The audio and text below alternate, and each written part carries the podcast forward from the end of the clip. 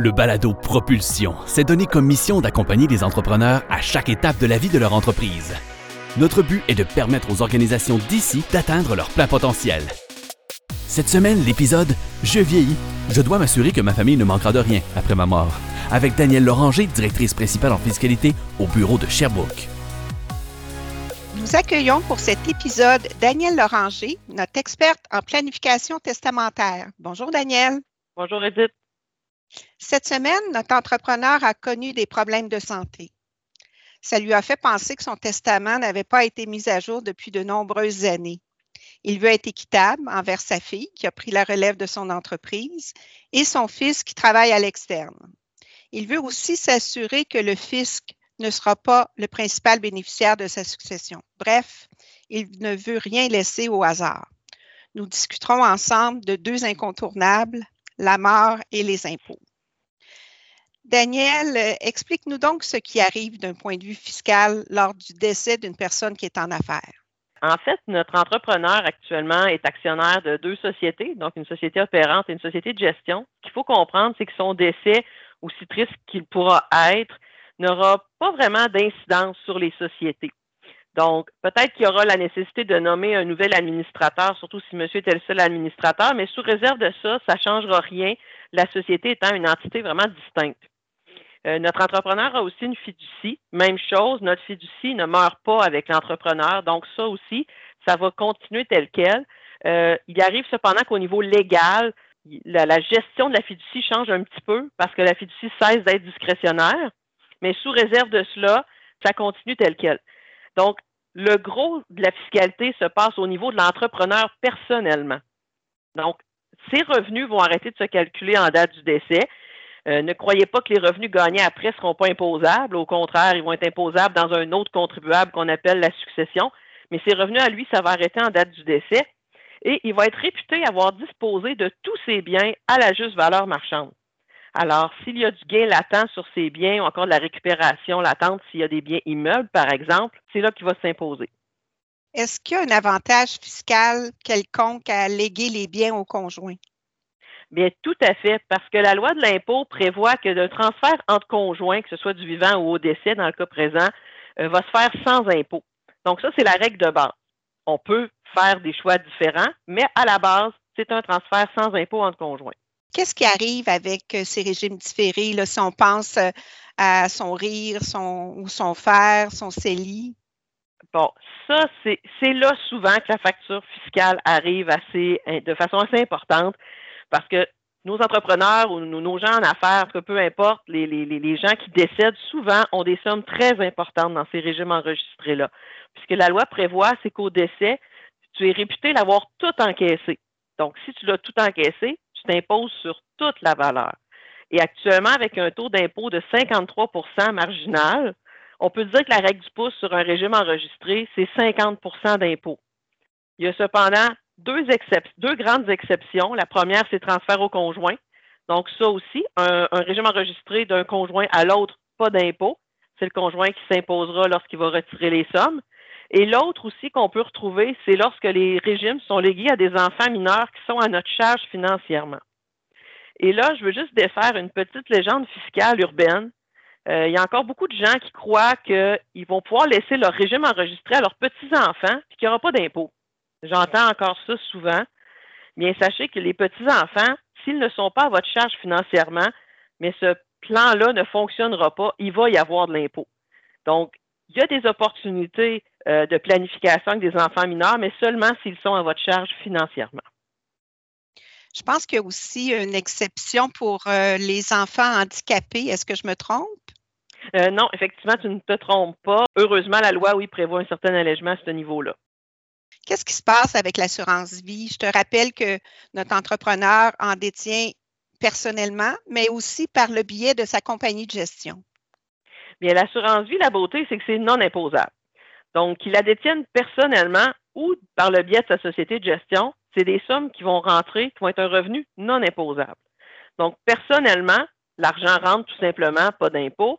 Au niveau de la société, il y a un mécanisme qu'on appelle le compte de dividende en capital qui va nous permettre de sortir la totalité ou quasi-totalité. Là, il, y a, des petites nuances fiscales à ce niveau-là, mais une grosse partie du montant va sortir libre d'impôt aux actionnaires.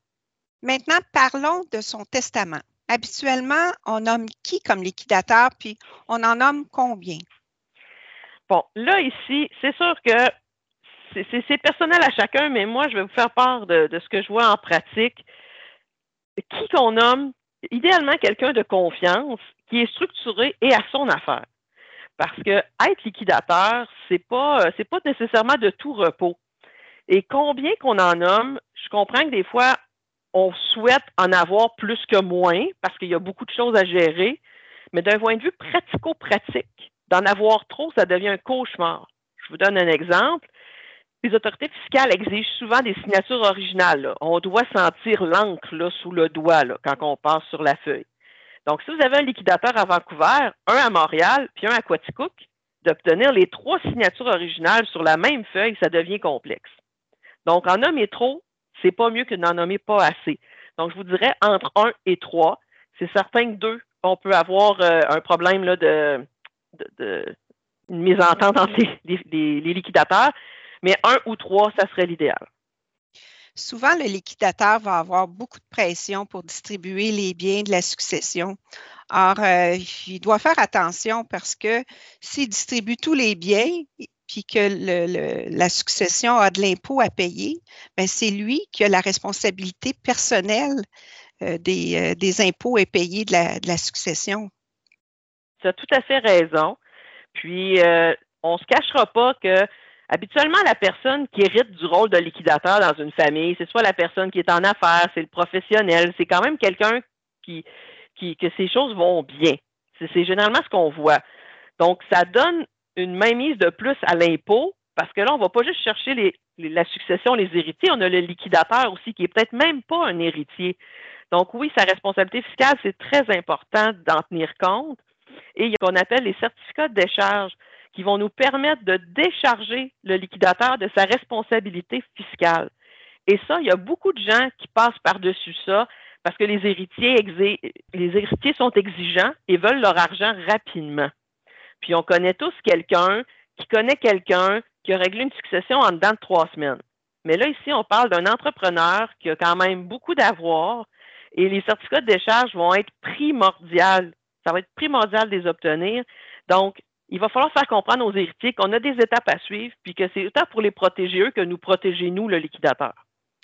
On pourrait-tu penser à, au lieu de faire des remises, de faire des prêts aux bénéficiaires. Puis quand on va avoir obtenu le certificat de décharge, ben là, on éliminera ce prêt-là par la distribution des biens? Oui, c'est une façon euh, qu'on peut utiliser le prêt qui est bien, qui est documenté en bonne et due forme, en s'assurant quand même de ne pas prêter toute la totalité de la somme, parce que le liquidateur doit quand même se garder un genre de coussin là, de sécurité tant que la libération n'a pas été accordée. Maintenant, notre entrepreneur veut être équitable dans la distribution de ses biens entre sa fille qui est impliquée dans l'entreprise et son fils qui travaille à l'externe. Je pense que tu as vu des cas comme ça assez souvent. Euh, que lui suggères-tu? Bien, c'est certain que l'assurance vie, ça demeure un excellent outil pour égaliser les lots. Parce que oui, souvent les parents, euh, ils veulent être égaux, ils veulent être, euh, ils veulent vraiment être égaux entre les enfants, même s'il y en a un dans l'entreprise, un qui ne l'est pas. Puis c'est pas nécessairement une bonne idée d'impliquer, de, remettre des actions à celui qui n'est pas impliqué. Donc, l'assurance vie ou les placements non enregistrés, ça demeure des bons outils pour égaliser les lots. Mais si j'ai quelque chose à conseiller, c'est d'en parler avec vos enfants. Pourquoi? Euh, on peut être surpris de ce qui va ressortir de ces discussions-là. Puis j'ai un exemple en tête où euh, j'avais un entrepreneur qui avait une entreprise familiale quand même assez prospère, euh, il y avait deux de ses enfants impliqués avec lui, puis un de ses fils qui ne l'était pas. Alors, le père, lui, quand on s'est venu le temps de faire sa planification successorale, il s'est dit, ben, je vais donner la compagnie à mes deux enfants, puis l'autre, je vais lui donner d'autres choses. Puis, la maman, elle, était, était moins à l'aise avec tout ça. Finalement, ils ont fait une réunion de famille, ils en ont parlé tous ensemble. Puis le fils, qui n'était pas impliqué, lui, sa vision des choses, c'était de dire, bien, je comprends que j'aurai pas autant d'actions que les autres parce que je suis pas impliqué. Mais c'est l'entreprise familiale, c'est l'entreprise que papa a parti. Puis lui, son impression, c'était que s'il n'était pas actionnaire de cette entreprise-là, c'est comme si on venait de le sortir de la famille. Donc, ça allait vraiment au-delà de l'argent. C'était vraiment un, sentiment familial. Euh, le frère et la sœur ont compris. Ils, ont été d'accord avec lui. Ce qui fait qu'ultimement, euh, les avoirs jusqu'en date du décès de l'entrepreneur ont été répartis en part égale entre les enfants. Puis il y a un mécanisme dans la convention entre actionnaires qui est venu régir qu'est-ce qui allait se passer par la suite. Et je vous dirais que ça fait plusieurs années de cela et tout le monde s'entend encore très bien et tout le monde est heureux. Souvent, lorsqu'on discute avec l'entrepreneur, euh, il veut absolument que ses biens restent dans sa famille puis qu'ils s'en aillent pas au gendre ou à la bru ou au futur euh, conjoint de sa femme. Comment on fait pour s'assurer que les biens restent dans la famille? Bien, c'est effectivement quelque chose qu'on entend très souvent. Je dirais que deux fois sur trois, quand on rencontre des clients, c'est une grosse préoccupation. Et ça, imaginez, la, bru et le gendre, souvent, c'est pas qu'ils les aiment pas, là. Fait qu'imaginez quand ils les aiment pas, comment ils sont encore plus préoccupés. Donc, pour pallier à tout ça, l'outil par excellence, c'est la fiducie testamentaire. Contrairement à la fiducie que notre entrepreneur a créée plus tôt dans sa carrière, on parle ici d'une fiducie qui va être créée par le testament de l'entrepreneur et qui va s'ouvrir seulement à son décès. Cette fiducie-là va vraiment être régie selon le testament. Donc, c'est l'entrepreneur qui va établir les règles du jeu sur le capital qui va décider de léguer à la fiducie. Et je crois que c'est important de mettre des règles du jeu parce que souvent, ce qu'on voit, ce que plusieurs juristes préparent, c'est une fiducie testamentaire discrétionnaire. Donc, si notre crainte, c'est que les biens se retrouvent dans le patrimoine de notre gendre, qu'on apprécie, mais qu'on n'a pas envie que ça aille à lui, on préférerait que ça reste à nos petits-enfants ou à nos autres enfants, mais que par ailleurs, dans l'acte de fiducie, on dit que la fille, elle peut faire ce qu'elle veut, bien, on s'entend qu'on n'a pas protégé grand-chose parce que la fille pourrait tout vider, puis se revirer et donner tout à son conjoint. Donc, c'est pas juste de faire une fiducie testamentaire, c'est de bien la faire et de prévoir des bonnes balises. Puis, est-ce qu'il est possible de léguer des biens aux petits-enfants sans être pris avec les règles de la curatelle publique? Pour nos auditeurs, là, on doit généralement faire un rapport à la curatelle publique lorsqu'un enfant mineur détient plus de 25 000 en placement.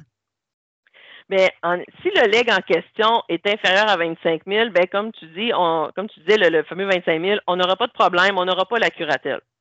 Mais si on veut léguer plus que 25 000, pour l'avoir vu dans des dossiers, on ne veut pas la curatelle publique dans un dossier.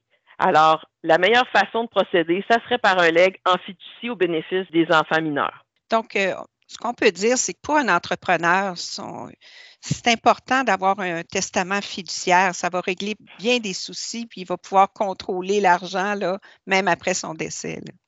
Tout à fait. Quels sont les autres éléments importants à examiner lorsqu'on rédige un testament? Déjà là, quand on est rendu à l'étape, on a convaincu notre client de faire son testament, ce qui est déjà un bon pas, parce que plusieurs personnes ont peur dès qu'ils vont signer, ils vont, mourir très là chez le notaire, ce qui n'arrive pas généralement. Donc, on l'a convaincu de faire son testament, c'est beau. L'autre chose qui est souvent, souvent négligée, c'est les conventions entre actionnaires. Une convention entre actionnaires, souvent, ce qu'on voit, c'est qu'il y en a une qui a été préparée il y a, en 1900 tranquille, qu'elle a été mise dans un tiroir puis qu'elle a pris la poussière. Donc, c'est le meilleur moment pour la dépoussiérer, pour s'assurer que ce qui est écrit fonctionne toujours aujourd'hui. En fait, dès qu'on est plus que un actionnaire dans une société, on devrait avoir une convention d'actionnaire qui va principalement, tant qu'à moi, gérer les situations de décès. Pourquoi? Bien, c'est parce que les partenaires d'affaires ont accepté de faire affaire ensemble. Pas qu'ils n'aiment pas la conjointe de leur partenaire ou les enfants de leur partenaire, mais ils n'ont pas nécessairement envie de faire affaire avec eux, d'un côté. Puis de l'autre côté, on peut se retrouver dans une situation où ils n'ont pas envie de débourser les liquidités, les actionnaires survivants, pour acheter la succession, mais la succession, elle, elle ne veut pas rester là, elle veut de l'argent. Donc, la convention va être négociée par les bonnes personnes, c'est-à-dire les partenaires d'affaires. Quand ça va bien, ils sont toujours en vie, puis ça peut vraiment sauver beaucoup de tracas. Puis j'ai un petit exemple en tête où ce que ça a été une histoire d'horreur. C'est la convention qui avait été faite sous le coin d'une table par le comptable de l'entreprise. Et ça faisait en sorte que le décès était assimilé à une faillite. Donc, en cas de faillite, la Convention prévoyait que le défunt, sa succession, recevait la valeur au livre. Donc, qu'est-ce qui est dans l'état financier? la personne est malheureusement décédée, puis mort euh, accident, mort, mort soudaine. Alors, les actionnaires survivants ont sorti cette convention-là, puis ont dit à l'héritière, bien, la convention dit la valeur au livre. Et malheureusement, c'était une entreprise qui avait beaucoup d'achalandage et qui n'avait pas de valeur à son état financier. Donc, ça a duré des années, la chicane entre toutes ces personnes-là, pour finalement que ça se règle et que l'héritière parte avec une fraction de ce qu'elle aurait eu le droit d'avoir si la convention avait bien été faite. Donc, quand on parle de planification testamentaire, la convention entre actionnaires, c'est vraiment essentiel. Un autre document qui est souvent négligé, puis j'ai eu, c'est drôle parce que j'ai discuté de ça ce matin avec des clients, c'est la convention de copropriété. Il arrive que, soit pour des raisons d'affaires, on soit copropriétaire avec d'autres partenaires d'actions ou de souvent des biens immeubles, ou même, ça peut savoir sembler une excellente idée un soir avec des amis de décider de s'acheter un condo au Mont-Tremblant. Alors, on est quatre bons amis, on s'achète un condo. C'est merveilleux. Mais la journée qu'un de ces quatre amis-là décède, ou dans le cas de nos partenaires d'affaires, dans la, journée qu'il y en a un qui décède, mais on fait quoi? Les gens avec qui j'en parlais justement ce matin me disaient qu'il n'y en avait pas, avec un petit sourire de on le sait qu'on devrait en avoir une, mais on n'en a pas. Donc, quand on parle planification successorale, si on a des biens en copropriété, que ce soit des biens personnels ou encore des biens d'affaires, ce serait important de s'assurer d'avoir une convention de copropriété. Et finalement, la fiducie familiale, ça aussi, il ne faut pas l'oublier. Notre entrepreneur en l'espèce a une fiducie familiale. Cette fiducie-là, elle accumule des valeurs très importantes et il y a beaucoup d'entrepreneurs qui ont de la difficulté à faire la différence entre le patrimoine de la fiducie et leur patrimoine. Mais ce qu'ils doivent comprendre, c'est que la fiducie, c'est pas à eux. Donc, c'est pas leur testament qui va gérer ce qui va se passer, c'est l'acte de fiducie. Donc, on doit s'assurer que si l'acte de fiducie donne des pouvoirs de faculté d'élire, par exemple, à notre entrepreneur, mais qu'il les exerce adéquatement. Donc, lorsqu'on regarde sa planification testamentaire, on va regarder aussi sa fiducie familiale.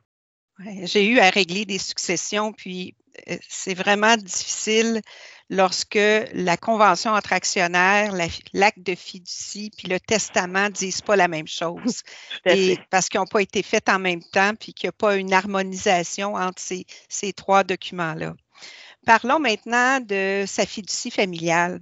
Lors de la création de sa structure juridique, notre entrepreneur avait mis en place une fiducie familiale ah, ça fait déjà 20 ans que la fiducie existe. Puis un de ses amis lui a dit que sa fiducie ne serait plus valide après 21 ans. Est-ce que c'est vrai? Non, ce n'est pas vrai. La règle de base, une fiducie, c'est un outil qu'on utilise beaucoup en fiscalité, mais c'est un outil légal. C'est un patrimoine d'affectation distinct qu'on appelle, qui est régi par le Code civil du Québec. Et non, il n'y a pas de clause d'autodestruction automatique de notre fiducie au 21e anniversaire sous réserve de certaines exceptions. Parce que oui, il existe des actes qui ont une genre de clause d'autodestruction, justement, qui est avant le 21 ans, mais ce n'est pas la règle générale, c'est vraiment l'exception. Donc, en règle générale, non, la fiducie ne tombe pas à terre après 21 ans. Le 21 ans, c'est une invention purement fiscale. Les, les autorités fiscales ont rapidement compris qu'avec une fiducie, on pouvait reporter les impôts très longtemps. Et quand on est fiscaliste, et qu'on n'est pas capable d'effacer l'impôt, the next best thing, excusez mon expression en anglais, c'est de les reporter le plus loin possible. Puis la fiducie, elle nous permet de faire ça. Et les autorités fiscales, elles l'ont compris. Donc, ce qu'elles ont décidé de faire, c'est de prévoir qu'à chaque 21 ans, la fiducie est réputée disposer de tous ses biens à la juste valeur marchande. Elle réalise ses gains latents, paye son impôt et repart le compteur pour un autre 21 ans. Alors, euh, est-ce qu'il y a quelque chose à faire pour éviter cette disposition réputée-là au 21e anniversaire? Ben oui, l'option la plus facile, qui est souvent celle que les gens pensent tout de suite, c'est qu'on va sortir les biens de la fiducie avant le 21e anniversaire. S'il n'y a plus de biens au 21e anniversaire, il n'y aura pas d'incidence fiscale. Sortir les biens. Si la fiducie n'a pas été contaminée, et on pourrait faire, je pense, une capsule ensemble, Edith et, moi, sur la contamination. Euh, donc, euh, sachez juste que la fiducie ne doit pas être contaminée. Si elle a été suivie au fil du temps, ça devrait être correct. Si elle n'est pas contaminée, le transfert au bénéficiaire va se faire sans impôt. Donc, c'est certain que c'est la solution la plus facile. Il faut faire attention. Un 21 ans de fiducie, ça se planifie un d'avance. On se prend pas, par expérience, on se prend deux, trois ans d'avance. Ça prend beaucoup de discussions, euh, de réflexion, si on veut faire quelque chose de bien. Puis il faut prendre en considération différents éléments, parce que selon moi, ça demeure une question de fait, puis il n'y a pas de formule magique. Euh, il faut tenir compte de l'âge des bénéficiaires. Il faut tenir compte de leur situation personnelle, de leur situation financière, il faut tenir compte des souhaits de l'entrepreneur aussi. Est-ce qu'il y a des enfants dans l'entreprise, des enfants qui ne sont pas? Il euh, faut tenir compte de la nature des biens aussi. Peut-être que notre entrepreneur, il a vendu ses actions il y a 10 ans, puis que là, il y a seulement des placements sur lesquels il n'y a pas de plus-value latente. Donc, il y a plein de choses qui peuvent être envisagées avant de sortir les biens de la fiducie. Et j'irais même jusqu'à dire, Edith, qu'il y a des situations où c'est payant de payer l'impôt. Mais encore une fois, euh, ça dépend de la situation, des, la situation où on est rendu. Puis c'est vraiment une analyse cas par cas qu'on fait dans ces situations-là. Pour terminer cet épisode, Daniel, euh, aurais-tu un conseil à donner à notre entrepreneur avant qu'il finalise la rédaction de son testament? Euh, oui, il y en aurait beaucoup, mais si je me concentre sur un en particulier, c'est la communication. Je le vois en pratique si le testateur avait pris le temps de discuter avec sa famille de qu'est-ce qu'il voulait, qu'est-ce qu'eux voulaient, ça leur évité vraiment beaucoup de, conflits, de chicanes, d'insomnie, de, cris, de larmes, de pleurs. Euh, j'en ai encore un cas en tête récemment là, où s'il avait parlé, ça leur aurait vraiment sauvé beaucoup de troubles à tout le monde.